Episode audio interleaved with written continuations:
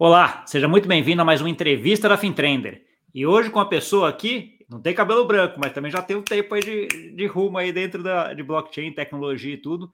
Tá, eu estou aqui hoje com o Leandro Pereira, que é Head Growth de cripto para a América Latina da PaySafe e também cofundador da Borderless Money. Tudo bom, Leandro? Bom dia, tudo bem, Gustavo? Obrigado aí pelo, pelo convite. Tava... Ótimo, eu que agradeço a oportunidade. A gente, já tava, a gente, já se encontrou até lá em Brasília um tempo atrás, etc. A gente Foi. falou, eu estava aqui na minha agenda, falei, preciso chamar o Leandro, preciso chamar o Leandro, preciso chamar o Leandro. Ainda bem que a gente conseguiu arrumar a agenda aí uh, ah, para vir e para a gente conseguir conversar e ter esse papo. Leandro, acho que antes da gente começar, obrigado. eu queria que você explicasse um pouquinho da tua, da tua história, né? Assim, de onde você veio tal, e como é que você chegou nesse mundo de cripto Web3? Cara, vamos lá. É, historinha longa, né? Eu eu não tenho cabelo branco, mas eu também não sou tão jovem assim, né? Agradecer aí aos parentes indígenas aí da, do lado da minha mãe, né? É, mas eu, eu comecei muito cedo com, com tecnologia, né? Com computação. Eu acho que, que o pessoal da nossa geração, né? Lá na década de 80, é, tive contato com computador muito cedo, né?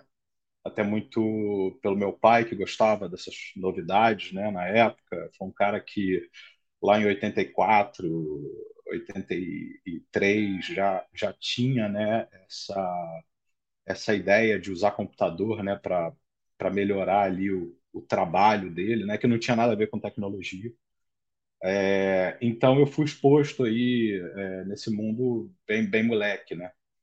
E eu, eu quando estava ali na adolescência, né, eu montei um BBS, né, para quem para quem é mais jovem aí, o, o BBS é, o, é a parte antes da internet, né? É o Bulletin Boarding System, que era basicamente uma rede de computadores que se conectavam uh, para trocar mensagens, informações, né? Uma rede distribuída, né, descentralizada, uh, que era a Fidonet, e tudo ainda muito muito arcaico, né? Muito olhando para trás, né? O que a gente tem hoje disponível, né? Olhando ali minhas filhas, por exemplo, né? O acesso à informação da maneira que elas têm. Uh, quando eu tinha cidade ali, né? 13, 14 anos, é, ainda era ainda era um, um rolê, né? É, a gente tinha que conectar de madrugada para não gastar telefone, né? Para não ocupar o telefone de casa. Uh, e, e, assim, os modems ainda muito lentos, né? E, e por volta ainda no... naquela época, né, Leandro? Era, era. Não, não tinha internet, né? Não tinha internet essa era época. internet, a conexão assim, era discada, né? A conexão era discada e era um modem ali de, de 2.400 bps, 1.200 bps, né? Quem não sabe o que é bps, vai no Google aí que você vai ver que é bem lento. E, mas, mas aquilo era, era tipo é, sensacional, né? Tipo, a gente conseguir falar com pessoas do, do, do outro lado do mundo ali, é, no intervalo, às vezes, de 24 horas, né? Porque a rede era atualizada, né? Os, os dados do Nokia a gente rodava do BBS, é, a gente atualizava de madrugada. E aí é, tudo que você escrevia, fazia, ia depois no outro dia, né? Então é. Tem um ponto que eu acho muito curioso quando a gente entra nesses assuntos de pessoa que já está há mais tempo que nem você e eu, assim, nessa coisa é assim, aquela ideia que eu sempre falo de você sair da árvore e olhar a floresta, né? Então, assim, cara, estamos falando de 40 é. anos, a diferença que tem, assim, é gigante, né, Leandro? Eu lembro de eu, de eu viajar, eu, eu, ainda fui, provavelmente você também, quando você viajava para fora, você ainda se correspondia com as pessoas por carta, carta carta escrita mesmo, você mandava no correio, demorava uns dias para chegar, depois voltava, né? Então, assim, estamos falando de 40 anos, né? a mudança é muito grande, né?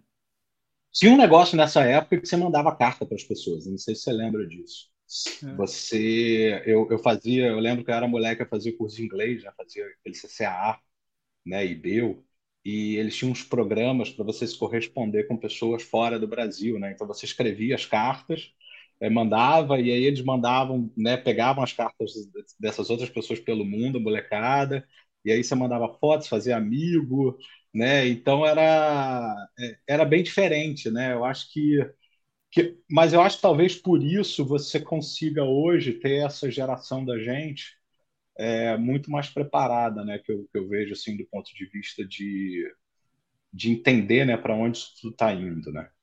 É, e ter um pouco de paciência. Eu acho que a, a, uma das, das vantagens de você envelhecer, né, é você entender que as coisas demoram e, e assim, a, é, vai acontecer mas você precisa passar por outros estágios antes, né? É, e não, esses eu, estágios eu acho... às vezes não são tão legais, né? Como a gente é, vê eu, até no próprio mundo cripto hoje. É, eu acho que a gente tem um ponto aí que a gente, a gente às vezes está ansioso demais para ver o um negócio muito rápido, né? Então, assim, a gente quer ver aquele negócio ano que vem, ano que vem, etc. Mas eu sempre falo, quando você tem um pouquinho esses 10, 15, 20 anos, que as mudanças são colossais aí, né?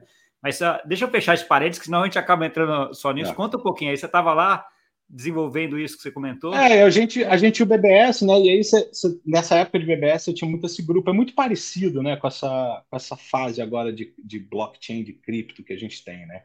Da, da tal Web3, né? É, você tinha aquelas comunidades, né? Tinha aqueles grupos de BBS que se encontravam, né? É, tinha BBS no Rio, São Paulo, fora. Uh, e, e nessa época, isso em 95, eu acho, é, foi 95, eu estava fazendo um curso de BBS. A gente estava, é, eu e mais uma molecada, né? A gente organizou um curso para ensinar as pessoas a usarem BBS. E esse curso saiu num jornal no Rio, né? O, o, no Rio tinha o Globo Informática, né? O caderno de informática do jornal Globo. Eu nem sei se ainda existe. E saiu uma notinha lá pequena falando desse curso e tal. E, e, e uma pessoa estava montando um provedor nessa época. Né? Então, um dos primeiros provedores comerciais no Rio, uh, que era de uma rede chamada Nutecnet, né? Que não, não existe mais. Depois virou Zais e e hoje é o que conhecem por terra, né? Foi comprado pela Telefônica, depois aquela história. Então a gente a gente foi chamado, né, para eu e mais um grupo ali que, que a gente já trabalhava em BBS, uh, eh, a gente foi chamado para ajudar a entender como é que montava aquele provedor, porque ninguém sabia, né? E a gente também não sabia, mas a gente já tinha uma ideia melhor do que dos outros, né? E, e assim a gente tinha um grupo que era, era muito legal porque é, é, todo mundo tinha um perfil bem diferente um do outro, né? Por exemplo, eu sempre fui um cara ali mais é, é, é de, de, comercial, né? De falar, de querer ver negócio, de entender para que, que aquilo serve realmente para gerar alguma coisa.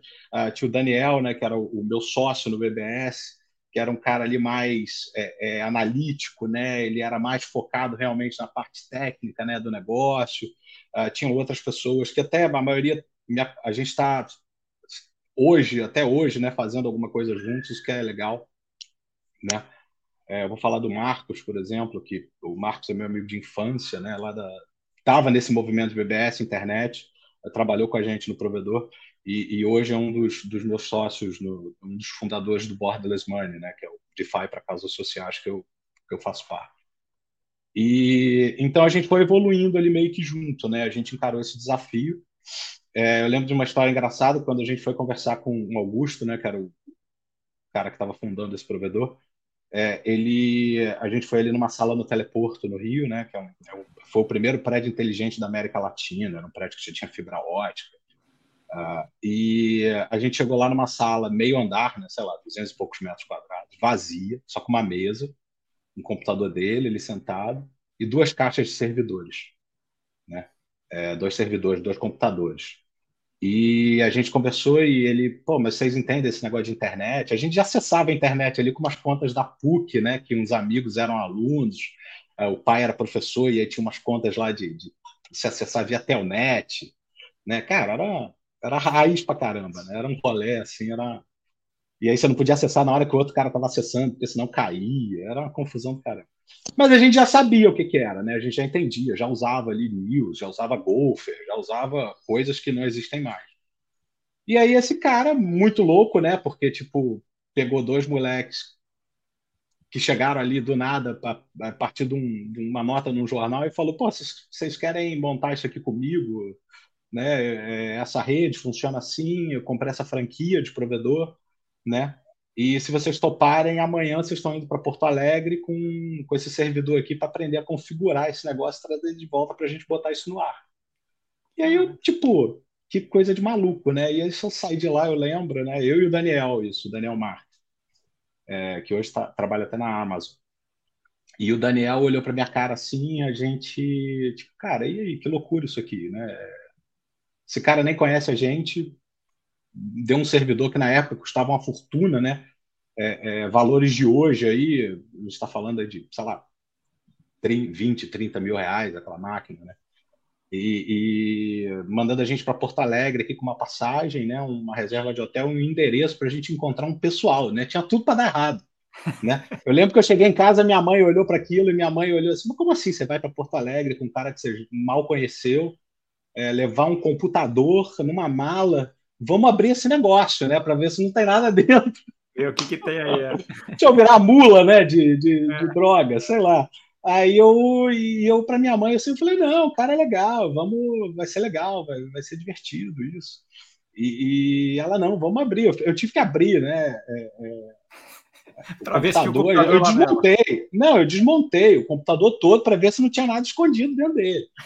E a gente depois contou isso até para Augusto, tá? a gente dava risada, né? E aí botou e fomos para Porto Alegre, chegamos lá, tinha um monte de gente, que era essa no Tecnet, ela tinha em vários lugares do Brasil, né? Mas ninguém também entendia nada, né, do que estava acontecendo. E ali a gente meio que começou a entender, né? Começou a aprender, uh, na verdade, é, ainda era ainda era tudo muito novo até para essa turma, né? Era, mas uns caras muito bons. E aí a gente voltou para o Rio, né? E começou a configurar tudo. Eu lembro que nem, na época era Embratel, né? Embratel nem sei se a Embratel ainda existe, né? É, a Embratel que fornecia os links dedicados, né, para a gente se conectar à internet, né? E o pessoal da Embratel no teleporto não sabia configurar um roteador. Você ter tipo é, a, a, a, o pessoal não entendia de IP, né, de TCP/IP, né? É, então era, é, era, era meio que um, eram missões, né? A gente juntava as pessoas que estavam no prédio, que nesse prédio tinham vários provedores, né? Tinha no Tecnet, tinha o OpenLink, uh, tinha outras empresas, né? Tinha a própria Embratel e a gente meio que juntava, virava a noite ali todo mundo junto para aprender a configurar aquilo, né? Ninguém sabia mexer em Unix, por exemplo, né? É, então a gente foi, foi aprendendo e fez, né? Então o provedor ele, ele andou, né? É, é, a gente chegou a ser um dos maiores provedores do Rio, né? E, e nessa época eu, eu sempre ficava ali muito na, na, parte operacional, né? Tinha 20 e poucos anos já, é, início ali 19 para 20 anos. E, e, eu comecei a cuidar mais, eu comecei a ver que tinha um interesse ali no, no institucional, né, nas empresas, né, para se conectarem na internet nessa época. A gente está falando aí de 96, 97, tá? É, então a gente começou a fazer uma coisa engraçada que era o seguinte: a gente registrava os domínios, né? É, Coca-Cola com BR, Fanta com BR, é, Jornal Lance com BR, Jornal Globo. É sério, a gente registrava isso na FAPESP na época, né? E e aí essas empresas depois elas começaram a procurar a gente. Né? Eu falei, ó, é, é, a gente imaginou, pô, vamos registrar esse negócio, sei lá, uma hora um maluco vai procurar a gente, vai, ou ele vai processar a gente, ou, ele, ou a gente vai fazer negócio. E aí, na verdade, quando eles ligavam para procurar, a gente falava, não, olha só, eu te dou o domínio, fica tranquilo, você não, né, já teve empresa que mandou já é, é comunicação extrajudicial, né, para gente. E aí a gente aproveitou isso para vender, né? Então gente, eu acho que foi um dos primeiros provedores, né? Global, depois a gente saiu da rede no TechNet, foi para virou GlobalNet, né? A empresa.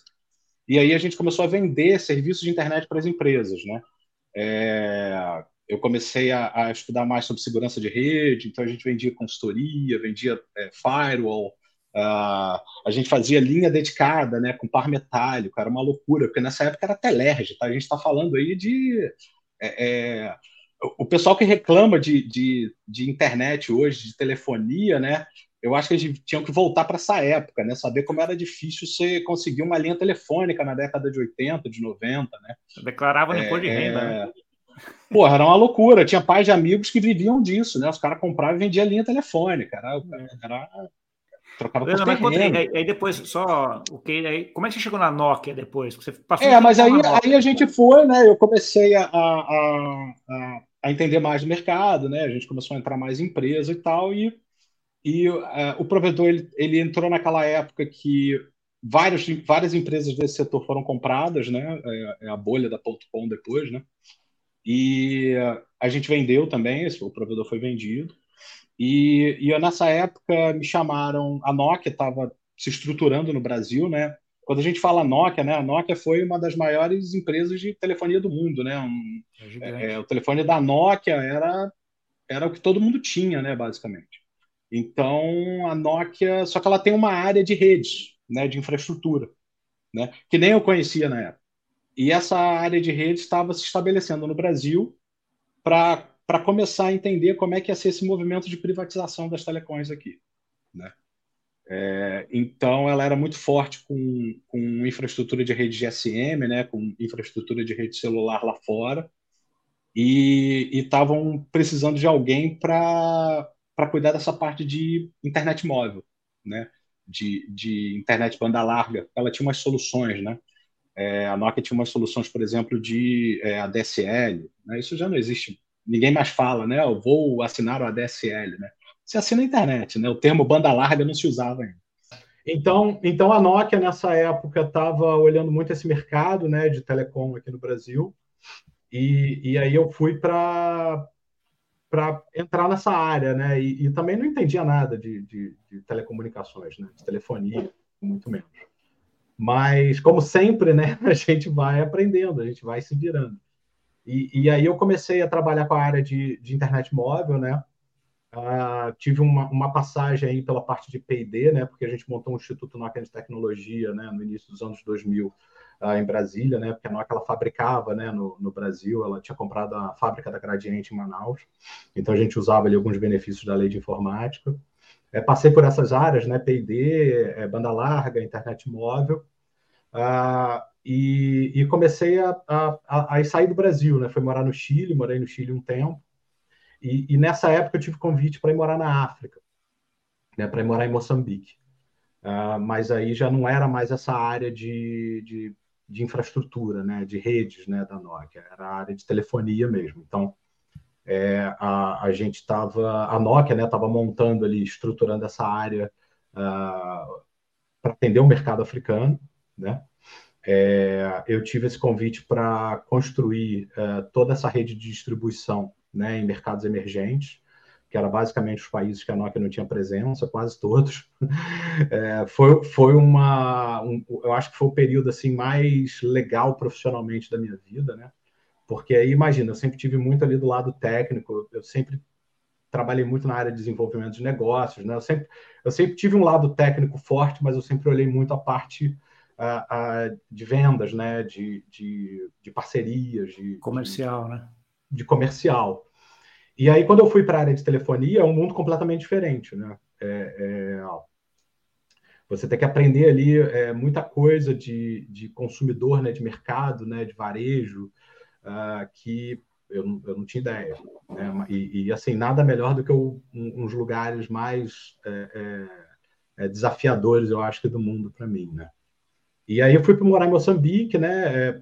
a gente começou a estruturar ali a África Austral, né? é, e as ilhas né, do, do Oceano Índico, que, que atendia. Foi uma experiência bem legal. Depois eu mudei para a África do Sul, passei um tempo na África do Sul, porque era mais fácil ali de viajar, e a gente foi ganhando novos países. Né? Essa área ela foi crescendo. E da África do Sul eu acabei indo morar em Dubai. Né? Eu passei seis anos ali na região, né? entre Moçambique, África do Sul e, e, e os Emirados. E em 2012 eu resolvi tirar um sabático. Né? Eu já estava muitos anos na Nokia, fiquei na Nokia aí 13, 14 anos. Estava uh, com minhas filhas pequenas, é, a gente queria ali ficar mais perto aqui da família, né? Eu queria que as meninas passassem mais tempo com os avós, né? A gente sempre teve um vínculo muito forte aqui com, com a turma, né? É, principalmente do lado da minha esposa, né? Com a minha sogra, meu sogro.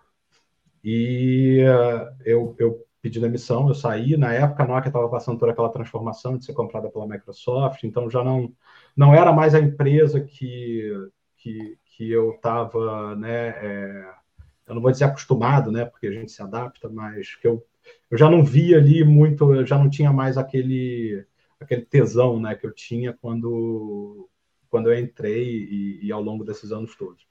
Então, eu acho que nessa época, quando a gente está nessa fase, né, é, é, legal a gente fazer uma pausa, né? É, eu queria também empreender em algumas oportunidades que eu estava vendo aqui no Brasil e resolvi voltar. E voltei, fiquei aqui é, é, é uns seis meses, né? É, minha mulher, eu acho que ela fez até aposta com algumas pessoas que ela, ela não acreditou que eu ia ficar um ano sem fazer nada, né? e realmente ela ganhou, porque eu não, eu, eu não consegui ficar nem três, né? É, eu vou dizer que eu fiquei seis ali, mais ou menos, né? Mas eu eu acabei montando alguns negócios locais aqui onde eu moro. E, e a área de tecnologia começou a me puxar de volta. Né? Eu comecei a ter é, convites de trabalho, eu comecei a ter pessoas me chamando para fazer consultoria, né? É, e ali eu vi que realmente não dava para jogar aquilo tudo né, fora. E eu gostava de estar né, no mercado, eu gostava de estar ali no meio. Então acabei voltando, né? Fui fui fazer algum, algumas é, é, jornadas aí de empreendedorismo em startups, né? Comecei a ver muito nessa época a parte de IoT, né? E acabei virando sócio, né, de uma empresa que se chama é, MT Solutions uh, aqui no Brasil, né? Eles eles tinham têm uma solução de, de é, indústria, né, é, de sensores, né, para indústria, é, parte indústria 4.0 ali de melhorar parte de produção.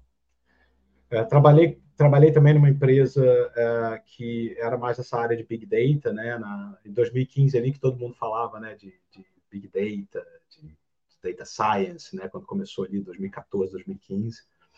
É, mas foi na MT Solutions, na verdade, que eu tive o primeiro insight de usar blockchain, né? É, eu já estava, eu já conhecia cripto, né? Eu já estava em cripto aí desde 2013, mais ou menos né? Mas nunca ali na olhando a tecnicalidade daquilo, né? É, mas ali participando como como um investidor ali, como né, comprando umas moedinhas, né, perdendo, ganhando dinheiro ali, mas mais perdendo do que ganhando. E e aí nessa época eu, eu a gente tinha uh, na MT Solutions, né, uh, uma coleta de dados muito pesada, né, e eu queria é, estudar como que a gente podia registrar algumas informações na blockchain, né? Uh, para poder uh, transformar aquilo numa ferramenta uh, de auditoria também. Que ano que a gente está então, falando aí, Leandro? A gente está falando 2018. Tá. É, 2018, ali do meio para o final de 2018, né? Segundo semestre de 2018. E aí, nessa época, eu comecei a realmente entender, a ver algumas, é, algumas tecnologias, Uh, e, e, o bichinho da blockchain me mordeu, né? Eu, eu, eu, ali eu tive a certeza de, porra, é com isso aqui que eu vou trabalhar, porque isso é muito legal, né? E uh, 2019 eu acabei saindo dessa empresa, né? Eu acabei vendendo a minha parte ali, deixei um, um, um outro pessoal aqui no Brasil para tocar, é, porque eu queria me dedicar 100% a isso, né? E, e, e aí, final de 2019, eu comecei realmente a entrar né, é, é, a estudar mais a fundo. Veio a pandemia, né, 2020. É, 2020, é, no, no, fim do dia, para mim, foi um ano, eu acho que muito bom nesse sentido, né, porque eu consegui me organizar. Né, começaram a surgir, por incrível que pareça, algumas consultorias né, em relação a isso, é, para usar isso que eu tinha é, aprendido, né, ali até no início de 2020. Teve um, um, projeto legal que a gente fez, até com o pessoal aqui do Espírito Santo, que era o Stone Bank, que agora não tem nada a ver com blockchain, mas começou com uma ideia de fazer um, um fundo tokenizado, né, para é, ajudar a base, né, dessa indústria de rochas, né, que aqui é muito forte, né, de granito, mármore. E, e a gente começou a estruturar ali um FDIC tokenizado, na verdade. Só que ninguém entendia daquilo. Hoje já não entende, né? Imagina naquela época. Né? E a gente fala naquela época, cara, são só dois, três anos atrás, tá? É, era muito difícil convencer as pessoas a investir, né? tinha muita questão regulatória. Né? Aí eu comecei a entender que eu precisava é, estudar mais isso também, né? que não era só a tecnologia. Né? A gente tem que entender, peraí, é, como é que isso aqui se encaixa no que já existe? Né? Qual o impacto que isso traz? É, o que, que isso aqui substitui, mas pô, se substitui, então precisa ter né, algum tipo de regulação. Não pode matar a inovação do negócio, mas a gente tem que começar a entender como é que as pontas se conectam, né? Porque muita ponta solta. E ainda tem. Né? E aí, nessa época, eu comecei a trabalhar, comecei a estudar outras, é, é, outras alternativas né, de, é, de usar blockchain. Né? É, a gente teve, é, teve alguns projetos aí que a gente fez nessa época, eu e mais uns parceiros, né? É, de, de launchpads, de plataformas de tokenização, né? É, mas tudo ficava num grupinho, né? A gente não conseguia sair muito nessa época como hoje, né? É, tokenização eu acho que ainda não era carne de vaca, né? Só que era difícil para caramba de explicar o sabor do negócio. Então a gente ali para início de 2021, na verdade, que começaram a surgir é, é, negócios para mim, né? Com isso, uh, eu comecei a ver que dava para trabalhar realmente full time com blockchain. comecei a fazer bastante consultoria né, nessa época. É, comecei a conhecer bastante gente também, eu acho que acelerou bastante 2021, né, o networking, né? Já conheci algumas pessoas, já, uh, é legal, né? A gente estava falando até antes de gravar, né? Que ainda é um grupo pequeno, mas que todo mundo se ajuda muito, né? É, não posso deixar de falar aqui do cara que nem o Magaldi, né? Que todo mundo eu acho que conhece, que é um cara super generoso aí, sempre me ajudou pra caramba, né? Me ajuda até hoje, né? E várias outras pessoas aí do, do mercado. É, essa é uma das coisas legais desse mercado de, é, cripto barra. A gente troca muita né? informação, né? né?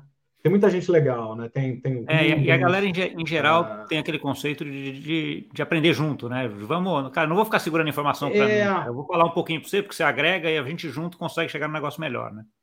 Lembra muito o início lá da internet, lá dos anos 90, né? É muito ainda uma turma que, tipo, é, dá para fazer muita coisa junto, né? É, eu, eu costumo até dizer que ainda não tem a concorrência né, do negócio. Tipo, todo mundo ainda dá para aprender com todo mundo e ver como é que se complementa, né? E hoje eu busco muito isso, eu busco ver pô, o que, que dá para eu, eu, trazer para perto de mim, né? É, nos projetos que eu estou fazendo, para a gente somar. Né? Porque ainda não está na época, eu acho que, de, de, de, querer dividir muito, né? Porque ninguém sabe exatamente é, como que vai ser daqui a um, dois, três anos, né? A gente tem ali uma vaga noção pela nossa experiência, mas, mas dizer ao certo como que isso vai se alinhar, né? Como esses astros aí vão, vão, vão alinhar a trajetória é, é, é muito complexo ainda. É, e, e, acho que tem um ponto e, também, Leandro, que assim, a gente está no momento de, de, que o bolo tem muito para crescer ainda, né? É um pouco tem, isso. Né? Tem. Então, assim, cara, a gente não sabe. É, não tem bolo ainda, né? Que tem, tem muita coisa para crescer. Então, assim, cara, vamos crescer junto que é melhor, né? Não, e, e, e, aí, e aí, como eu estava falando, 2021, né? 2021 ali para 22, né? A coisa começou a engrenar. É, eu tive uma proposta para trabalhar na Raptor, né? É, em 2022. É, já era uma, um projeto que eu gostava, que eu acompanhava, é, e que eu, inclusive, usava para alguns projetos né, de tokenização que eu fazia e, e é, solução de cross-border. Né? Teve muito ensaio, né? Eu acho que 2021, 2022 teve muito ensaio, muita gente ali curiosa, é, pagando né, por consultoria, isso era muito legal, para você poder explorar cenários. Né? Tipo, eu tenho isso hoje, e, e, como, é que, como é que meu negócio vai evoluir? Né? O que, que vai matar o meu negócio? Né? Será que é isso? Será que é outra coisa? Ou vai partir disso? Né? Então, por exemplo, eu fiz uma consultoria para um pessoal de câmbio no início de 2022, que era justamente para entender nessa curva. Né? Hoje, o mercado de câmbio funciona dessa forma. Mas com blockchain, com cripto, como é que isso vai ser? Né? É, e o que, que dá para usar hoje? Né? Como é que está a regulação? Como é que, né? Como é que, quais são as empresas que estão fazendo isso? Né? É, como é que a gente faz isso fora do Swift, né? Ou para onde que o Swift vai? Então era, era muito, foi, foi um ali 2021, 2022 foi um ano muito rico, né, de buscar informação, porque eu tinha realmente que, que saber falar daquilo que estavam me pagando, né? Então era era foi uma época muito boa, ainda é, né? A gente ainda está, eu acho que estudando bastante. Mas aí fui para a. Na Hathor eu tive um desafio ali que era é, é, estruturar a área de desenvolvimento de negócios. Né? A Hathor é uma, é uma, assim, é uma blockchain super segura, né? um projeto super robusto, né? criado por brasileiros. Né? É, foi uma experiência muito legal. É, a gente começou a, a, a, olhar ali um outro lado, né? porque o foco da Hathor ela ela está muito ali no mercado financeiro tradicional, né, tentando entender para onde que isso vai, como que ela pode contribuir né, é uma das poucas redes né, públicas usadas em pilotos regulados, né, tipo o piloto da QR Capital com a, com a Vortex, da tokenizadora, usa a rede da Rata para tokenização de debenture, uma rede pública. Né?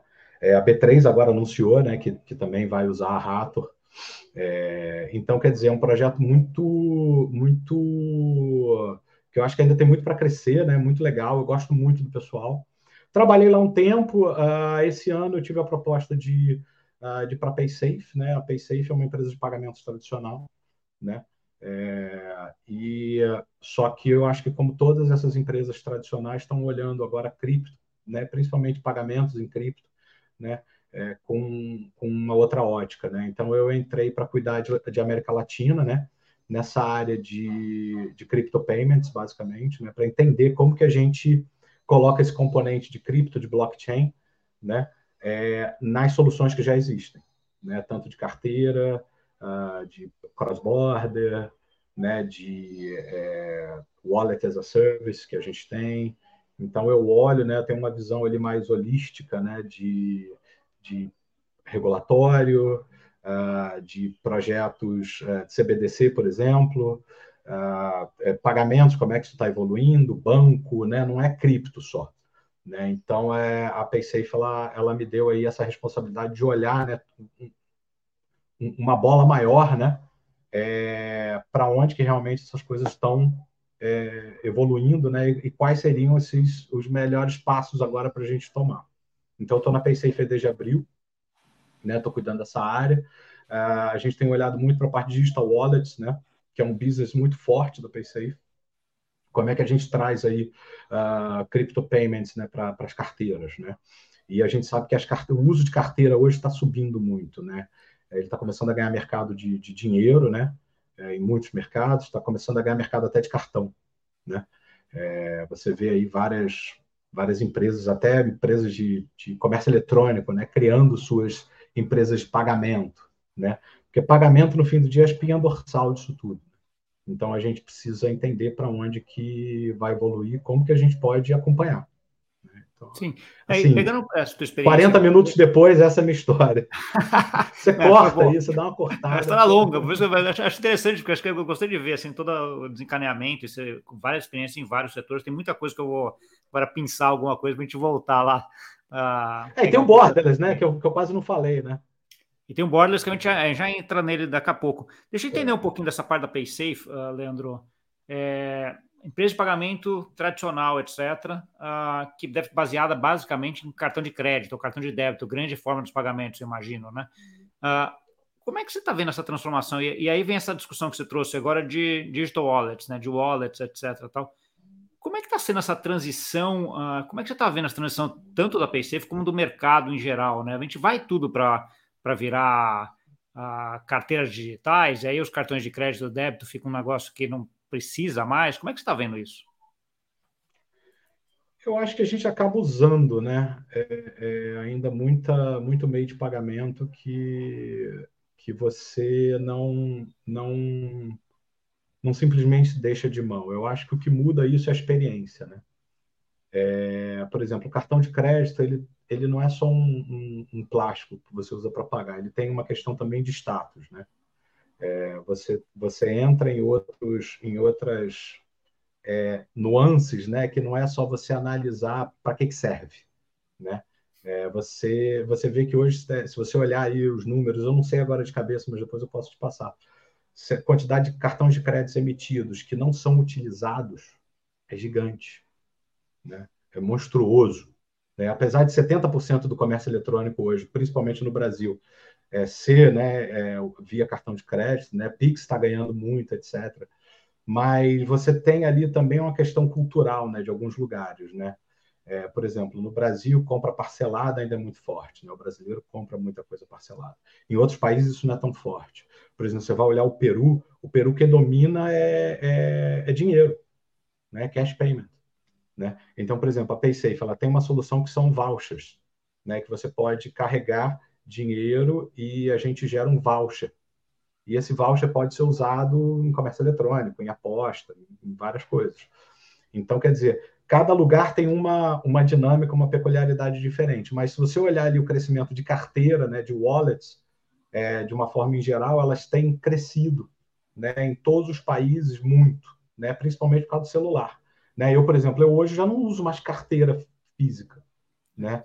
Eu geralmente uso carteira quando eu viajo para para não perder o cartão de crédito, porque eu vou usar no aeroporto para um, uma sala, um... mas assim para pagar com cartão eu já não uso, eu uso telefone, né?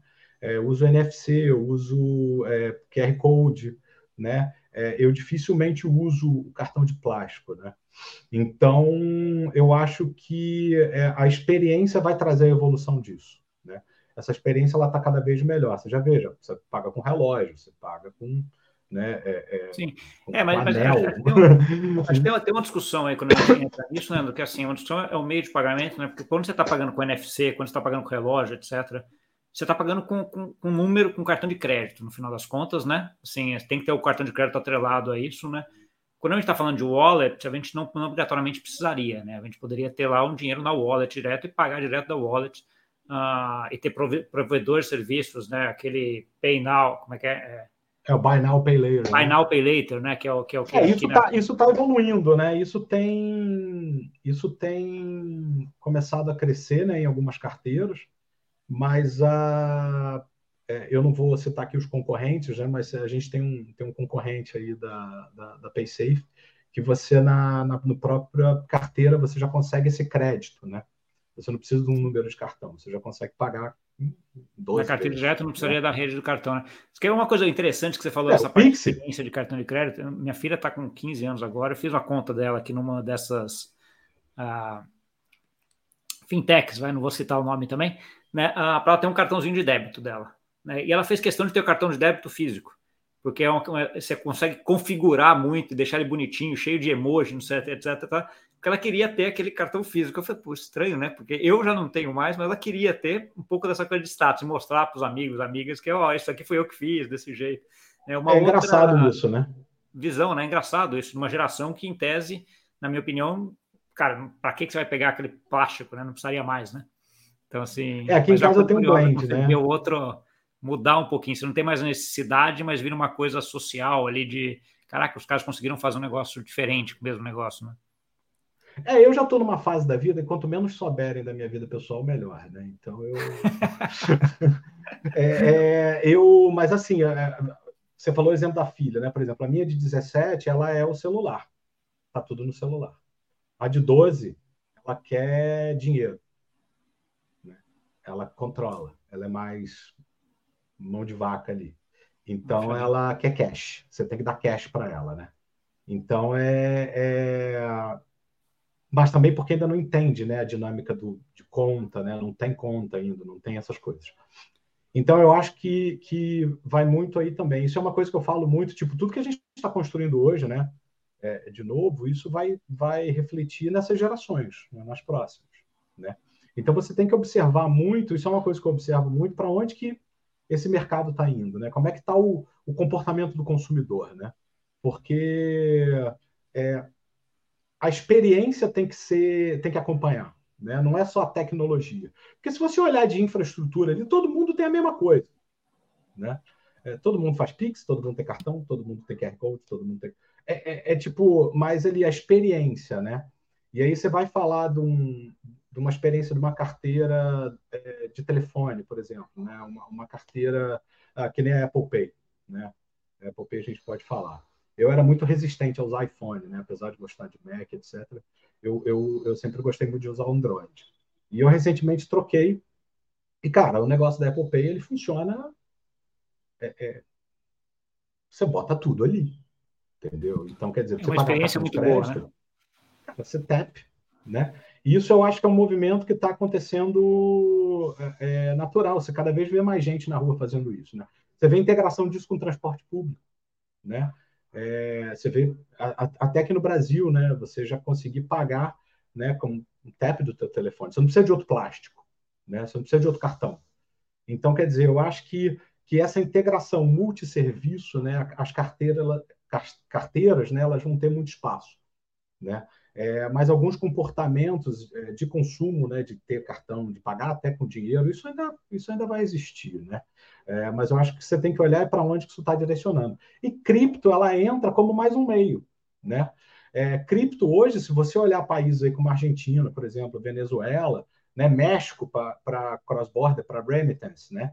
É, América Central, África, né? São mercados gigantes, né? Que as pessoas têm uma baita de uma dificuldade de fazer câmbio né? Ou fazer reserva de valor, né? É, você vê é, na Argentina, stablecoin, cara, é sobrevivência, né? Então, é, é, é. você vê a quantidade de, de, solução hoje na Argentina que você paga com, é, com stablecoin, né?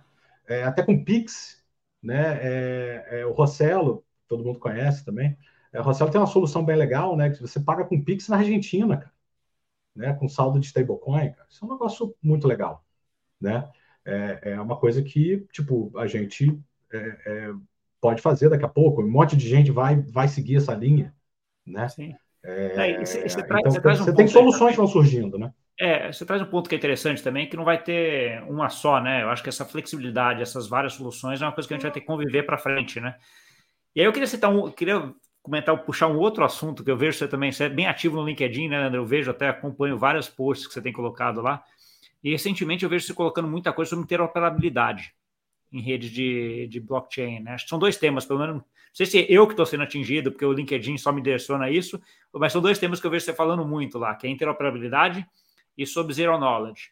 Mas falando sobre interoperabilidade, então nesse mundo você vai ter várias soluções e coisa, a interoperabilidade, interoperabilidade é um negócio super importante, né? Como é que você vê o desenvolvimento disso para frente? É, é, eu acho que é um, um dos temas principais, né? eu acho que os dois temas principais hoje, quando a gente está falando aí de evolução né, do sistema financeiro, né, para uso de blockchain como infraestrutura, né? Se vai ser DLT, né? E tem aquele debate, né? Ah, DLT não é blockchain, blockchain. Cara, é, é, é, é, negócio é o seguinte, é resolver o problema, né? É, e assim, tirar também um pouco o chapéu de, de alumínio, né? É, das teorias da conspiração, que, que vão controlar. Que... Cara, todo mundo já sabe o que você faz. Você passa um pix aí, é, é, eu acho engraçado, às vezes tem um pessoal que escreve ah, CBDC vai controlar o que a gente. Cara, você paga em pix e você está reclamando disso. Né? Então, quer dizer, é, é, eu acho que você tem que olhar pelo lado do, do positivo, né? do que, que resolve. É, não, eu vou só fazer, só fazer um parênteses aqui, eu estava tava esse julho agora de férias, tem uma, uma coisa que eu tenho acompanhado há um tempo já, mas que meio que explodiu agora em julho, que é o negócio da WorldCoin, né? Pô, os caras estão falando de controle, é, eu, de repente tem o cara que é o negócio da Iris, que é individual, que é só teu, etc., que é uma coisa privada, só, ops, né? Mas... Não, e a galera, a galera fazendo isso reclamando de, de privacidade em rede social, né? Então, quer dizer, tipo, é, é, o ser humano é um, é um, é um, é um bicho é complexo, né? né? É, é, complexo. Então, quer dizer, interoperabilidade e privacidade. Eu, eu, bom, eu sou de uma escola de blockchain. Blockchain, para mim, é um blockchain pública. Né? É, mas isso também não desabona, né? não desmerece soluções de DLT, de redes privadas. Né? E isso pode trazer um, um, um ganho. E, e, também de, de, soluções híbridas, né? Por exemplo, falando de novo da Rato, a Rato tem uma solução que é híbrida. Né? Você tem a parte permissionada, privada, né, de side DAGs, e você tem ali toda a rede pública que você também pode conectar e usar isso aí. Então, quer dizer, eu acho que mais e mais é, é, você tem que pensar em como que você resolve o problema, né? E não se um problema, se isso aqui é bom, isso aqui é ruim, isso aqui é, é do bem e do mal, né? Interoperabilidade, eu acho que é um, é um fator básico, né? Você precisa. Cara, hoje a gente tem um monte de blockchain. E, e, o fato de ser EVM não quer dizer que todo mundo vai se falar. Né? Você continua precisando de uma bridge no meio. E bridge é risco. Né? Então, só que a gente está começando, isso tudo ainda é muito novo, tem muita coisa para fazer. E aí você começa a ver protocolos né, de interoperabilidade, que nem o CCIP lá da Chainlink, que eu, tô, pô, eu tenho olhado muito isso. Né? Eu estou estudando, tem aquele, o, o, o Harimo agora, né, que fez a parceria com a Polygon, mas é um pouco diferente. E eu acho que cada vez mais é, essas soluções vão começar a surgir, né, de protocolos e infraestrutura, né, para começar a te dar uma, uma interoperabilidade ali mais é, é, simples, né, mais todo mundo falando como se fosse um TCP/IP, né, mas, mas na parte de trás você tem vários vendors, né, você tem várias soluções ali que, que trabalham às vezes de forma diferente, com consenso diferente, etc. Então você, tira, né, você separa, né, a transação da, do, do consenso, né. É, e, e, a parte de privacidade, eu acho que ela entra também em cima, né? Hoje, é, você falou de ZK, né? ZK é um tema que também pô, eu tenho me interessado bastante, porque você realmente consegue utilizar a rede pública, né? Para os ambientes que precisam de uma privacidade mais forte, né? É, e realmente, não tem como você rodar um projeto de CBDC numa rede 100% aberta, né? Você, tudo bem, você não vê ali muita coisa da transação, mas você vê a transação, você tem né, como identificar as partes de uma certa forma. Então, quer dizer, tem coisas ali que até os próprios bancos, né, é, é, se você olhar o piloto aí do Real Digital, é, privacidade e interoperabilidade são os pontos principais. Né? É, privacidade, porque o banco A não quer que o banco V veja o que, que ele está transacionando na rede do Banco Central. Né? Todo mundo é amigo, mas eu não quero que o cara saiba do meu business e, né, e vice-versa. Então você é, tem é, eu, principalmente eu vai ser atacado eu, agora, né? Eu iria até um pouco além disso daí, né, Leandro? Porque assim, quando a gente está falando de privacidade hoje, um país que nem o Brasil e a Europa, que você tem regras e lei para isso, né? De Sim. privacidade de dados. Então, assim, tem coisas que o cara nem por lei já não pode deixar público, né? É um setor extremamente regulado, né? E assim, é uma, é uma coisa que muita gente eu vejo que não entende é o seguinte: não dá para a, a tomada de decisão de um banco, de uma infraestrutura bancária, né, de um cartório bancário, é, para fazer essa evolução toda, esses caras têm sistemas de legado ali que, que funcionam há sei lá quantos anos, né? É, é, de uma forma ali muito controlada. Né? Não dá para simplesmente. Ah, não, agora vamos jogar isso tudo fora e vamos usar isso aqui porque estão dizendo que é legal. Então você tem uma curva. Né? Eu acho que, que por exemplo, eu, eu, eu acho que o projeto do Banco Central, né, é, o pessoal da Febraban, né, é, a gente tem um, um pô, a CVM, a gente tem uma, um, uma turma aí, né, que manja muito disso, né? Você pegar ali a turma do, do BC, né, que trabalha com blockchain, é, é, e conversar com os caras, os caras estão vendo isso há anos, né, antes, antes de começar a implementar, né? É, a gente tem que, tem que levantar bandeira para isso. Né? E, e, e, se olhar o nosso sistema financeiro tradicional em relação a outros países, né, que é unânime, cara, a gente é muito mais evoluído. A gente, a gente é pouco evoluído em muita coisa, né? É, é subdesenvolvido em um monte de. Mas quando você fala em banco, cara, banco aqui é um negócio de. É, em sistema financeiro, o Brasil é. É, de futuro. Né? É, é, então, quer dizer, é, agora a gente tem que entender qual é o real valor disso para os bancos, né? Que, que, como é que o banco. O banco, no final do dia, ele, quer, ele precisa ganhar dinheiro com isso. Né? É, como é que ele ganha dinheiro, é, reduz intermediação para reduzir custo, né? É, é, fornece esses serviços de uma forma mais é, dinâmica né, para o mercado. Né? Quando você fala em tokenização hoje, eu acho que a ideia toda de tokenização, primeiro, é desintermediação, transparência, né? Transparência não de uma forma aberta, mas transparência das partes. E você tem a questão de time to market. Né? Hoje, se você for pegar um empréstimo de pessoa jurídica, sei lá quanto tempo vai levar. Quantos papéis você tem que levar para o banco. Tem. Né? É um aumento de, é aumento de eficiência operacional nesse cara, sentido, né? De que você se você tem vários ativos.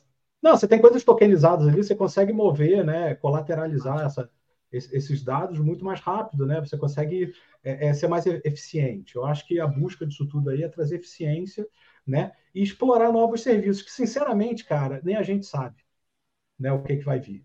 Né? Tem coisas aí que ainda vão ser criadas que a gente nem imagina. Se a gente imaginasse, a gente já estava fazendo. Então, eu acho que está muito ali na. A gente está na. Como a internet em 96, 97, né? Estava é, é, se criando e se entendendo e se regulando também. Né? A internet não foi regulada. Né? É, a gente em cripto, né, em blockchain, a gente também está entendendo como é que isso vai né, se acomodar né, na, na no TradFi. E, e, e a interoperabilidade ela não é só ali de, de, blockchain com blockchain, você tem que interoperar com uma série de outros serviços, né? É, é, pagamento, rede de pagamento, né? É, para o consumidor, cara, lá na ponta tem que ser indiferente. O cara tem dinheiro na conta para gastar, né? Para usar. É, e aí ele tem uma série de produtos que ele pode estar utilizando para como reserva de valor, como investimento, etc. Mas eu acho que, que a gente já está começando a entender isso, né? A parar de falar muito do tecnês, né? Inclusive, se for em alguns eventos, né, você já vê já é, um público né, que não, não é tão especializado é, no que a gente está né, tá acostumado a ver, né, cripto, blockchain, infraestrutura, etc. Mas já está começando a entender para que, que aquilo serve na ponta. Né? É. É, é, no exemplo, no exemplo que eu sempre acabo colocando, né? Assim, você não precisa ficar vendo árvore a árvore, você precisa entender onde é que está a floresta, né? O que, que é uma floresta para ver o total, é. né? Então, assim, acho que tem muita gente que já está olhando e falando assim, cara, esse negócio é assim, né? E não precisa saber como é que a, cada árvore nasce ali, como é que funciona cada blockchain, como é que funciona cada coisa. Tem que saber como é que funciona uh, e a solução. Eu acho que o mercado está indo nesse sentido que é, sei lá, que é muito bom. Eu, queria, é, eu queria... É, só para ah. só concluir, é, ZK. ZK você pode usar ZK para muita coisa hoje, né? Você pode usar, você tem é, criar soluções de ZK, por exemplo, para essas provas de, de fundos, né? De exchange. Né? Você pode ter um, um, uma prova de fundos rodando em ZK a cada 24 horas que você verifica se realmente a exchange tem aquilo que está dizendo, né? Numa blockchain pública, é, com toda a privacidade para trás e onde o próprio usuário verifica né, isso. Então, quer dizer, você tem várias soluções aí que, que você é, vai, conseguir, vai ter que implementar, por exemplo, stablecoin com CBDC. Como é que isso vai funcionar? Né? Como é que sai de um, de um lado para ir para o outro? Então, vou, é, é, eu tenho olhado muito isso, né? Como é que eu, como é que eu também, como PaySafe, né, nessas soluções que a gente está criando, a gente já consegue ter alguma coisa que se adapta melhor a isso tudo que está sendo construído aí, né, no sistema financeiro e fora, né? Entendi. Ótimo. Queria falar um pouquinho agora sobre a Borderless Money. Conta um pouquinho como é que veio a ideia de, de criar a Borderless Money, que, que, ela, que dor que ela vem a atuar, como é que é o modelo de negócio? Fala um geralzinho para a gente dela. Bom, Borderless é, um, é basicamente um DeFi para impacto social, né?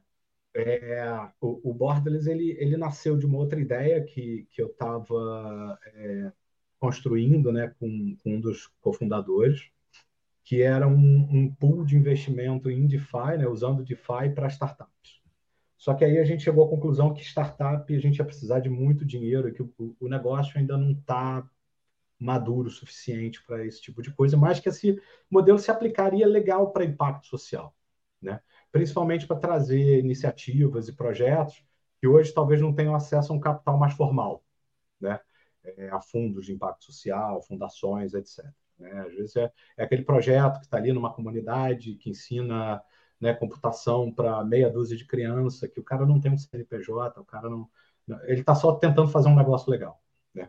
Então a gente é, teve essa ideia de criar um, um, DeFi, onde você basicamente aporta né, o capital e a gente gera né, um, um, o yield, né, o, o retorno daquilo ali, e distribui para as causas sociais que estão na plataforma.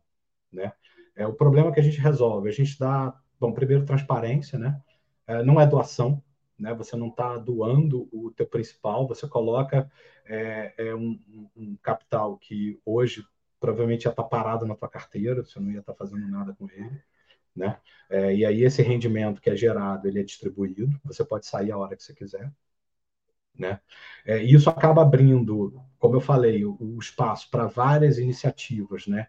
é, e, e, instituições que às vezes não têm um acesso, né, não, não têm uma formalidade para conseguir esse tipo de recurso. Né? Mas ainda é um projeto que ainda está muito no, no, início. Né? A gente teve o lançamento ano passado. Né? É, o que faz um projeto desse ter sucesso ou não é o TVL, né? é, o, é o valor né, que ele, ele tem ali na, no, no fundo, né, no, no protocolo, né, para gerar esses rendimentos, é, que ainda é, é muito baixo, né, mas está crescendo.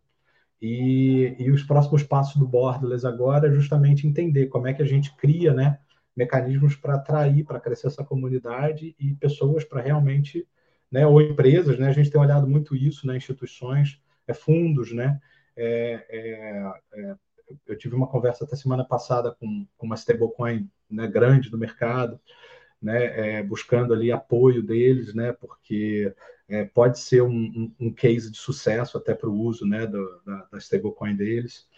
É, então, é, é, a ideia do Borderless é essa, né, criar um, um mecanismo, né, um protocolo do bem para ajudar essas causas. E, e uma segunda... Só, como é que você usa blockchain mais especificamente aí, Leandro? Qual que é, qual que é o. É uma blockchain pública, a gente usa Polygon, né? Então, quer dizer, todos os contratos estão lá, você consegue, por exemplo, você consegue mapear todo o, o trânsito né, desse, desse, desse, desse dinheiro, né? É, dessa stablecoin. A gente hoje só usa o SDC, né? Então você aplica com o SDC, vai para um fundo na AVE, gera o rendimento, né? Vai para um pool de USDC na AVE, gera um rendimento e esse rendimento é distribuído para essas causas, né? É, e, e, ele fica lá, continua, né? É, enquanto você deixar. É, é os contratos estão todos né, abertos, então quando a gente fala em transparência, você realmente vê para onde esse dinheiro está indo, para a carteira né, do, da causa. Né? Tem algumas coisas ainda que a gente não controla, né, que não resolve, é depois que eu entrego né, esse capital para a causa social, lá para o projeto. Né? O que, que esse cara faz com isso? Isso é, o, é, o, é uma das coisas que a gente vem discutindo, né? É, até para a causa poder é, mostrar o que está fazendo né, na, na internet, na rede.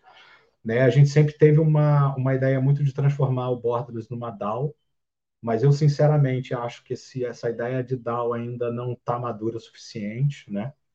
É, eu, eu, tenho até alguns, é, algumas pessoas aí que, que, discordam, né, que são DAO radicalistas, e, mas eu acho que o modelo de DAO ainda é furado, entendeu? É, você não tem nenhuma que realmente é, é, entrega o que está se propondo a entregar, né, a tal da descentralização. Então, a gente tem que ser racional nessa hora. É, muita coisa no borderless a gente ainda aprova, né? A gente aprova essas causas, a gente vai ver se esse cara realmente existe, né? Mas ela é permissionless, qualquer um pode ir lá e se cadastrar, né? Botar informação. E a segunda etapa agora, e já está funcionando, na verdade, são os votos, né?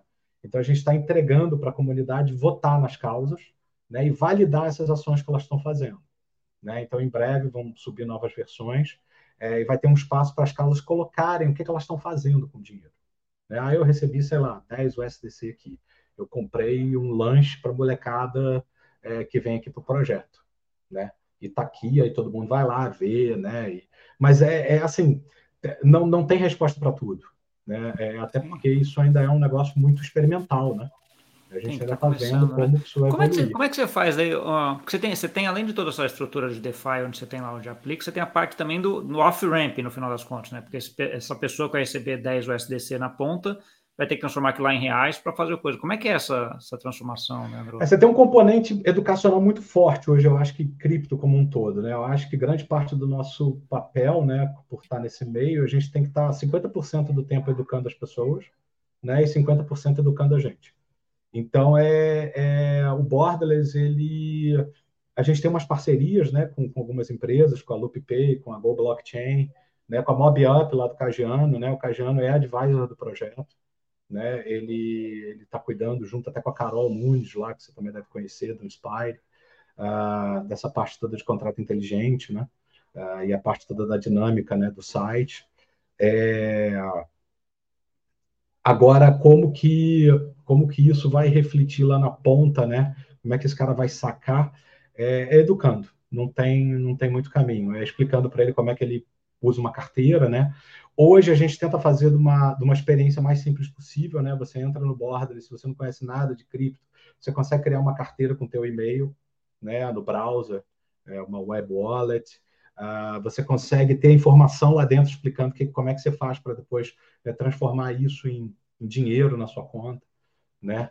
É, então, mas de novo, é tudo ainda parte da evolução do processo, né? A gente tem um grande problema de experiência, né, em cripto. Acho que é, a próxima fronteira é, é, é, melhorar essa experiência do usuário, né? É que nem a gente falou sobre pagamento, né? Explicar menos o que, que é cripto, o que, que é blockchain, mas explicar mais para que, por que, que você pode usar aquilo, entendeu? Para que, que aquilo te traz benefício né? independente se, se é papel, cartão, né? É, é um registro na blockchain. Mas é, eu acho que o desafio está aí, educar. Você tentar, é, é, sempre tentar educar mais e mais as pessoas. Boa. É, eu tenho mais ou menos um tempo, aqui a gente já passou um tempinho aqui do que Não, tem tá, em geral. Vai falando, né? É, mas ah, foi muito boa a conversa, acho que foi, foi show. Eu queria te deixar um tempo agora para você dar uma, lá, uma mensagem final e onde o pessoal continua essa conversa contigo. Olha, como você falou, estou muito ativo ali no LinkedIn, né? É, eu, eu uso muito o LinkedIn para praticar um pouco aquilo que eu estou estudando, né? Aprendendo. Então, eu tento estar escrevendo né, alguma coisa ali sobre, sobre os temas que eu estou olhando. Uh, e é basicamente ali. Você me acha no LinkedIn uh, com o meu sobrenome do meio, que é Chamarela, é o é linkedin.com/in barra chamarela é S-C-I-A-M-M-A-R-L-R-E-L-L-A. Depois eu vou colocar aqui na, na descrição do link para todo mundo ir direto lá e já chegar direto no teu LinkedIn lá. Tá bom? Leandro, ah, acho que é isso, cara. Obrigado, cara, obrigado aí, por aceitar essa conversa. Espetacular. Ter respondido a altura. Oi? Espero ter respondido aí à altura, né? Porque. Ah, foi, foi ótimo. Espetacular importante. entender essa, até essa tua trajetória, né? De alguém que começou há um tempo atrás, trabalhando na parte de tecnologia, Nokia, teve uma experiência internacional, entrou em blockchain, está aí na PaySave com algumas outras iniciativas com a Borderless Money, estava lá na Rata. Então, assim, você está bem no, junto no ecossistema uh, e ajudando e com a cabeça bem legal, né? Acho que essa, essa esse mix de coisa nova com coisa que a gente já tem de bagagem ajuda muito aí para a gente entender e ver até para onde vai esse mercado aí, que é um pouco do que você falou. A gente não sabe o que vai ter lá dentro, mas a gente sabe que a direção é mais ou menos essa, então vamos nela, né? É, tem, que, tem que continuar fazendo, né? Tem que continuar construindo, né? É, continuar estudando, né? E uma coisa que, que, assim, se eu posso dar uma dica, né? É, é não, não se fechar muito para ideias radicais sobre uma tecnologia que funciona melhor que a outra ou, ou uma rede que funciona melhor que a outra. É, tentar olhar tudo, né? Porque eu acho que tudo hoje em dia tem algum benefício ali e também tem um, né, um lado ali que talvez não funcione tão bem. É, tá tudo muito no início, né? Eu acho que, que tem que tem que olhar, tem que tentar entender de tudo, né?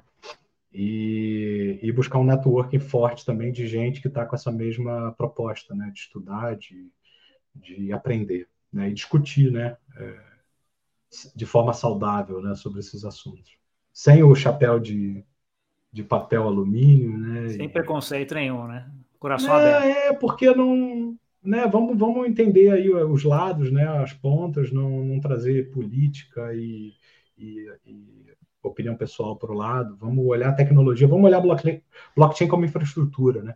Blockchain é infraestrutura. Vamos, vamos tirar proveito do que ela entrega como infraestrutura.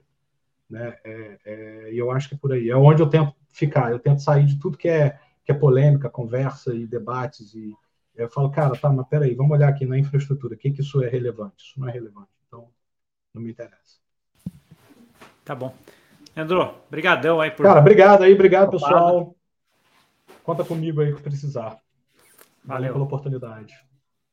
Para você que nos viu, muita coisa muito legal, hein? Uma história aí de alguém que estava lá quando a internet ainda nem era internet, né? Ele já está agora trabalhando no web, era web 1, 2, 3, já estamos aí já com a cabeça bem para frente, carregando toda essa experiência que você tem, né, e vendo para onde a gente vai. Acho que é uma conversa bem legal aqui e que traz um pouco dessa mudança que a gente está passando, né, essa coisa de processo, né, de fluxo, né, a coisa não é estanque, ela não é como é, ela sempre vai ter alguma coisa para ser melhorada, né, e o Leandro é um dos caras que está aí trabalhando e fazendo muita coisa legal nesse sentido, tá bom?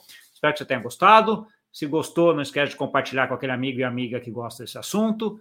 É, dá o like, se inscrever no canal e até semana que vem. Tchau, tchau.